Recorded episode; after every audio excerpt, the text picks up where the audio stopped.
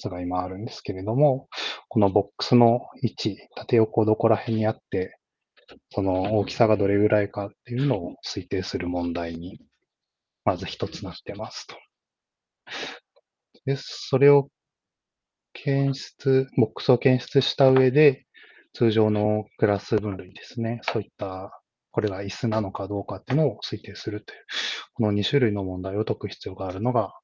物体検出というふうにな